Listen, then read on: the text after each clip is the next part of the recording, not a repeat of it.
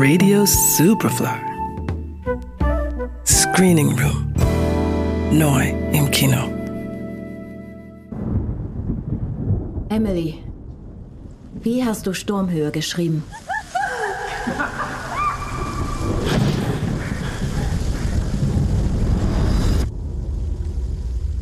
Sollen wir anfangen?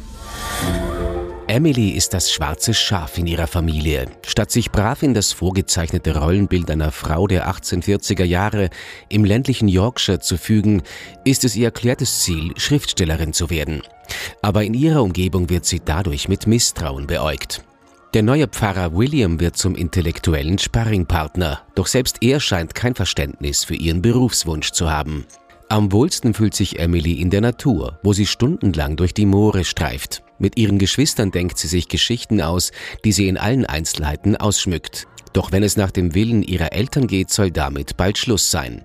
Denn Emily soll Gouvernante werden. Miss Emily Bronte. Du gehst weg, um eine wunderbare Lehrerin zu werden. Neue Leute kennenzulernen mag ich nicht.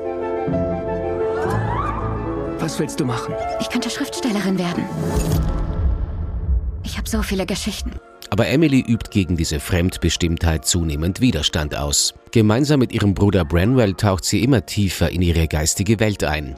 Auch er will Schriftsteller werden. Auffälliger als sein Werk ist allerdings sein Verhalten. Neben der Beziehung mit einer verheirateten Frau gönnt er sich deutlich zu viel Alkohol und zu viel Opium. Das Talent seiner Schwester erkennt er aber bald ebenfalls sehr deutlich. Du bist dazu bestimmt, eine Künstlerin zu sein. Sei eine Künstlerin. Was ist das? Ich habe das geschrieben. Die Gedanken sind Die frei! Gedanken sind frei. Lauter! Die Gedanken sind frei! Die Gedanken sind frei!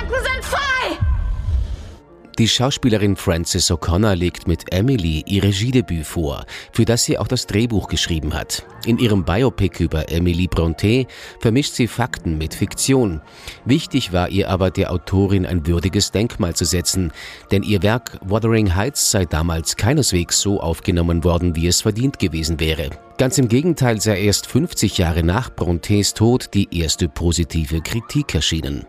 When Wuthering Heights was published, mean, we kind of forget that the the book was really damned. I mean, people hated it, and people were afraid of it, and people didn't really understand it. And she didn't get her first good review until 50 years after she died. In der Titelrolle glänzt die Britin Emma Mackey, die mit der Serie Sex Education den Durchbruch geschafft hat.